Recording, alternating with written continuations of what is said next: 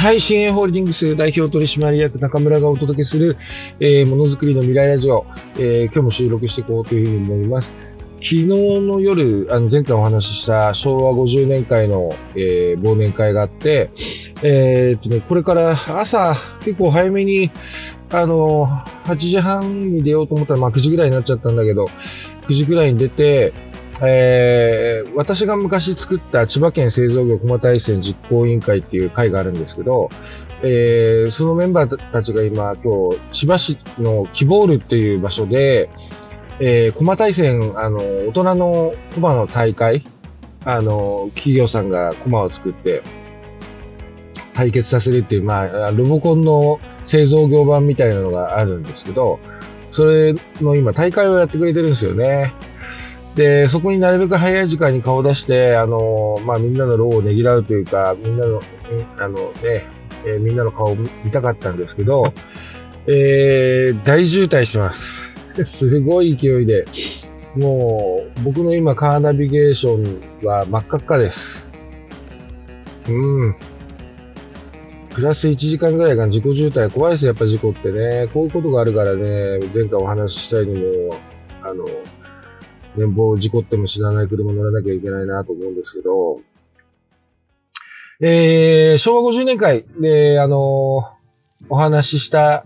内容を、あだったり感じたことをね、あのできできる範囲で、えー、皆さんとシェアしたいなというふうに思います。えー、で、まずね、えー、着いたのが、それもちょっと時間間に合わなかったんだけど、本当はね、昨日の2時から、えー、長野、長野にある、稲市にある、あの、スバニーさんっていう会社の橋爪、橋爪社長が、その50年間のメンバーなんで、その橋爪社長の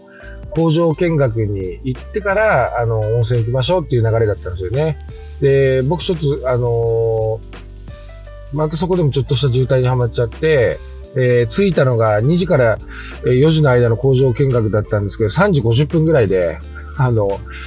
何しに来たのって あの、開口一番突っ込まれたんですけど、あの、橋爪社長が、僕ハッシーって呼んでるんですけど、ハッシーがあの、まあ僕のためにこう、もう一回ちょっと工場を全部ぐるっと案内してもらったんで、えー、その時ね、あの、ちょっと見たものを、あの、お伝えできればと思うんです。もうね、工場見学、もうすごい海外からも、えー、スワニーさんは、えー、工場見学したいっていうふうに、あのー、お客さんが来られるみたいですね。国内は元よりも、本当に。で、まあ何を、どんな仕事やってるのかっていうのは後で話すんですけど、まあそんな状態だから、今も工場見学を有料でやってるみたいです。5000円って言ってたかな。うん、あの、工場見学を有料でやってるみたいで、僕すごいそれはいいことで、あの、工場見学って、まあ僕たちも、こう、まあ営業的な側面もあるんだけれども、あの、まあ見学してもらえるような中身の会社になっていかなきゃいけないのと同じように、やっぱりこう、僕たちのリソースもそこに割いていくので、あの、ね、全部仕事につながるわけじゃない、それ以外のお客様もこう、まあ、見てもらうってことを考えたら、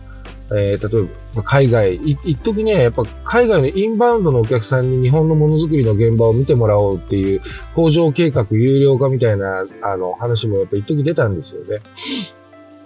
うん、だそれはすごい、あの、僕は素晴らしいことだというふうに思いますね。そういうのを先にしてやってて。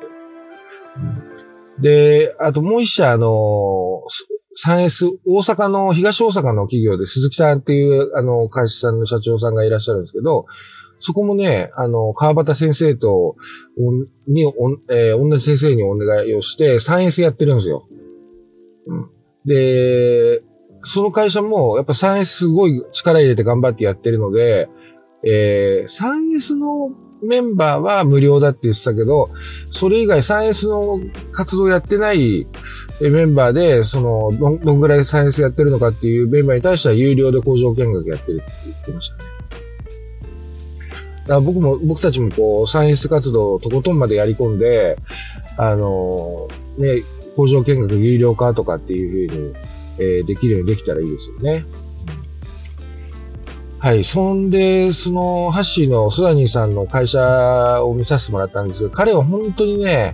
新しいもの好きというか、えー、チャレンジ精神に溢れる子で、あのー、もともとお父さんが作った会社があったんですけれども、あの、もう事実上、開店休業状態だったんですよね、お父さんの会社は。で、えー、そこにこう、新たに入って、彼はもともとね、えー、精密プリンターとかのメーカーさんで設計をやってたんですよ。確かその時だけど派遣だって言ってたな、若かった頃は。派遣で、あの、設計をや、エンジニアの派遣として設計をやってて、でそこでこう、どんどん設計に対するノウハウが溜まってくるわけですよね。ほんで自分の設計会社を立ち上げようっていうんで、お父さんの会社入って、もうお父さんの会社はもう非常に、あの、状況的には難しい状況だったので、もう業業種転換をして、で、親父さんが作ってくれた会社だから社名は残すと。で、社名は残すけども、新しいことをどんどんやっていこうっていうことで、えー、そういうような形で結果継がれたんですよね。うん。で、とにかく設計、開発設計が大好きな子だから、あの、新しい開発ツール、どんどん積極的に取り入れて、えー、っとね、8年前ぐらいかな、3D プリンターブームが来たんですよね、今。あの、当時結構、まあ前、その前からも全然 3D プリンターってあったんですけど、えー、3D プリンターが一斉を、話題をこう、さらっていった時期が8年前ぐらいにあったんですよ。で、その時は、あの、彼はもういち早くその 3D プリンターの可能性っていうものに気づいて、普通は、あの、3D プリンターで製品を作るんですよね。プラス、あの、樹脂で作った何でも、まあ、例えば分かりやすく言うと、例えば、まあ、プラモデルだったり、プラスチックでね、プラモデルだったり、あとこう、車、トミカの車みたいな、あれは、まあ、鉄か。あの、そういうようなおもちゃだったりっていうのを、あの、プラスチックでできてるやつを 3D プリンターで成形したら、あの、すぐ、あの製品みたいなものができるよねっていうことで、ものづくり、ものづくりの革命がそこで始まるみたいな風に取り立たされてたことがあったんですよね。うん。で、だけど、彼は、いや、その使い方じゃないぞと。えー、例えばじゃあ、非常に技術的な話だから伝わるように話したいんですけど、伝わらなかったらごめんなさい。あのー、本ちゃんで使う、本番で使う材料と、その当時の 3D プリンターっていうのは、こう、蘇生できる材料みたいなのが限られてたので、形状の確認はできても、あの、本番で使う材料でその形状を作れないっていう、その、その開発、その施策に意味があるのっていうところを彼はす、あの、疑問を持って、だったら 3D プリンターで金型を作ってみようっていう発想になったんです。で、えー、プレス型は、プレス型でも挑戦したんだけど、メインはプラスチックの成形、シャス成形型ですよね。それで、えー、3D プリンターで本来、今までであれば、えー、鉄金属を削って、あのー、金型を作ってたところを、あのー、3D プリンターであれば、その、その時間がもう劇的に改善できるわけです。もう一晩とかで、あの、小さいものだったら金型が作れちゃうんですよね。で、まあ、そこまで強度がないから、量産には使えないけど、あの、数十個、数百個の試作をするのはそれで十分だと。で、そのメリットが一番何、どういうメリットがあるかって言ったら、あの、本当に本番で使う材料をその金型の中を通すことによって、えー、本番で使う材料で試作ができる。ってことですね。で、えっ、ー、とね、樹脂には、えー、こう僕もあんまり専門的な言葉わかんない。熱硬化性と、えー、逆に熱可逆性かなんか言うんだけど、要は熱で柔らかくなる性質のものと熱で硬くなる性質のものがあるんですよ。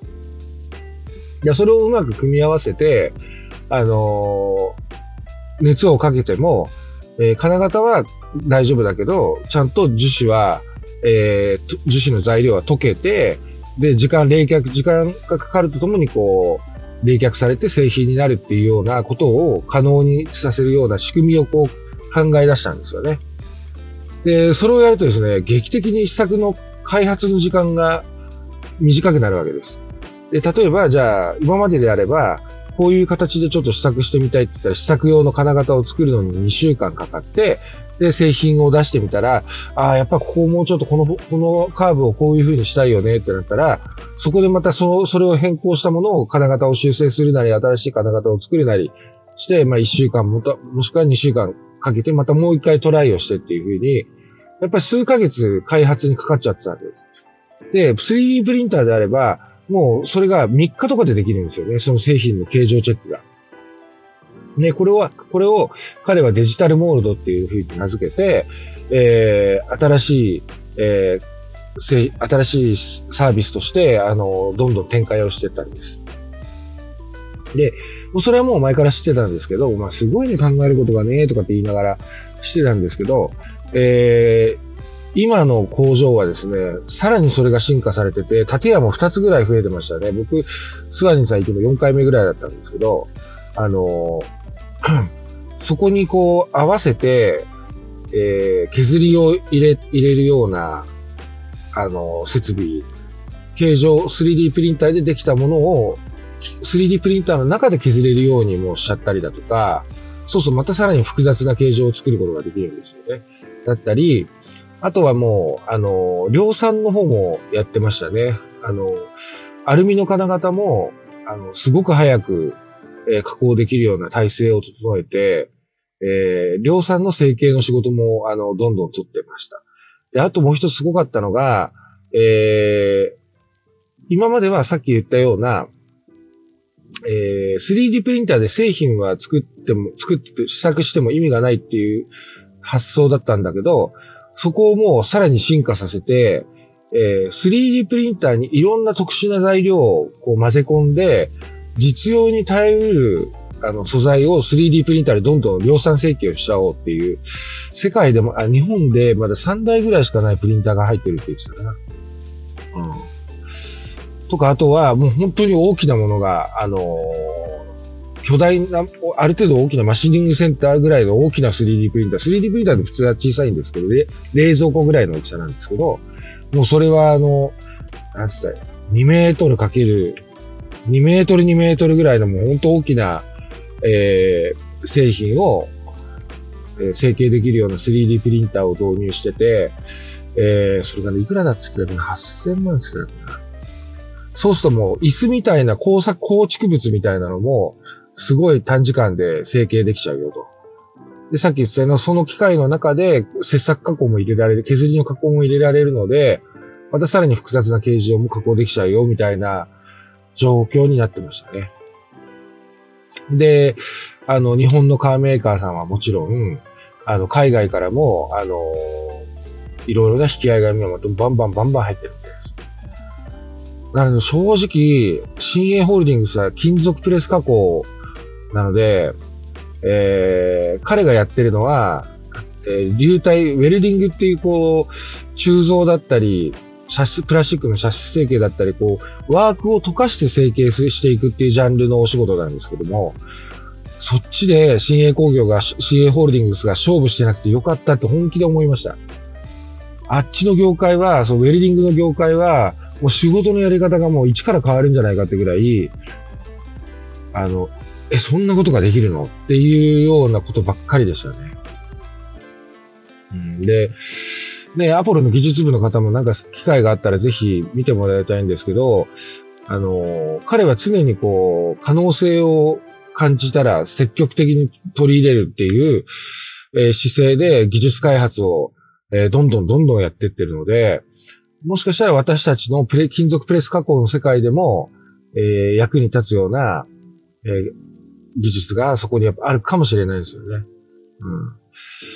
ていう工場見学をまずさせてもらって、すごいね、つって。で、その後温泉に戻って、今年の、あのー、振り返りと来年に対する公約を話したんですけど、まあ、あの、他のメンバーのね、公約っていうのは、僕はやっぱり50年会の以外ではお話はできないので、自分が何を言ったかっていうことだけちょっとお話をさせてもらいますね。まあ、僕が言ったのは、あの、平たく言うと、えー、それぞれ新鋭ホールディングス、新鋭工業、アポロ工業、反応精密、あの、まあお客さんに、あの、何かしらのこう、やっぱりリスクが、さ三者それぞれ何かしらのリスクがあるんですよね。過度に依存しちゃってないかだとか、えー、お客さんが大きなモデルチェンジを控えてるよとか、えー、あとはまあ、すごい時代に左右されやすい業態のお客さんだからやっぱ経営の安定を考えるとちょっとなかなか、あの、安定化させるのは難しいよねとかっていうような、まあいろんなこう、もうお客さん特性も含め、あの、いろんなこう経営上のリスクがあるんですよね。そういうのを、どんどんどんどんやっぱ経営基盤というものを安定させていくために、えー、新規で、新規の顧客開拓っていうものを、来年はどんどん進めていって、えー、5%、それぞれの会社で対売上比で5%の売上を立てられるように新規の顧客開拓を頑張っていきました。で、あともう一つは、えー、まあ今、アポロ工業も反応精密も、あのー、管理面で、いろいろこう管理面で、いろいろこうやっていかなきゃいけないことがそろそろあの出始めてて、例えばアポロ工業だったら教育訓練だったり、え反応精密だったら、え経理システムの導入だったり、就業規則の改定だったりっていうような、えー、そういう会社自体のメンテナンス、整備っていうものを、あの、まあ、グループインしたばっかりの企業さんもいる中で、ホールディングス、新ホールディングスですね。そういうところをちょっとまあ、地だらしじゃないけど、やっぱり経営基盤を固めていくっていうような、まあ来年は1年になると思いますと。あの、それを粛々とちょっとやっていこうというふうに思います。っていうことで、えー、お話をしました。えー、ですね。えー、で、技術部の、あのい、いろいろ、まあ、将来的に金型工場を作っていきたいとかっていうのまあ、いろいろ僕の夢があるんですけども、それに向かっても、あの、ちゃんと頑張ってやっていく、やっていきますっていうことで、あの、それに関しては目標をお伝えしながらお話をしてきました。で、えー、頑張って、あの、まあ、僕が中心になって、えー、いろいろ全体像を全全体を最適化できるように、あの、中心になって頑張っていこうというふうに、えー、思いますので、えー、皆さんも、あの、僕たちが向かおうとしているところを、あの、共通認識として持ってもらって、えー、一緒に、あの、頑張ってもらえればなというふうに思います。来年ですね。はい、えー、ということで、今日は昭和50年会の忘年会の報告でした。あと、まだね、渋滞抜けるので、50分弱ぐらいかかりそうです。もう、ワンチャンもう1話ぐらい収録しようかなというふうに思ってます。はい。ということで、えー、今日も聞いてくださってありがとうございます。えー、もしよかったら、ポッドキャストのいいねと、簡単な言葉で構わないので、レビューを書いてくれたら嬉しいです。また収録するので聞いてください。じゃあね、バイバイ。